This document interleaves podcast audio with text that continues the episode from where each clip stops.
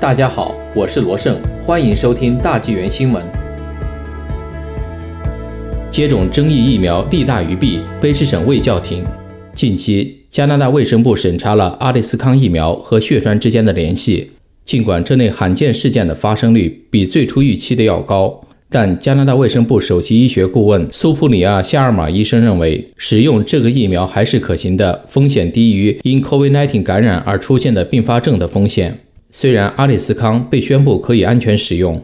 但尚不清楚对五十五岁以下人群是否安全。接下来，国家免疫委员会将审查加拿大卫生部的调查结果，并决定是否改变目前的建议，即阿里斯康仅适于五十五岁及以上的人群。当加拿大卫生部开始其最新的审查时，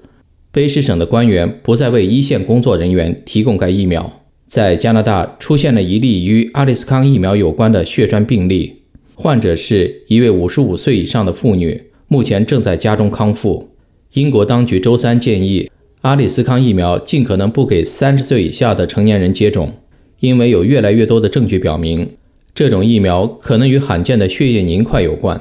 省卫生厅厅长迪德安表示，正在等待下周国家药品监督管理局出台指导意见。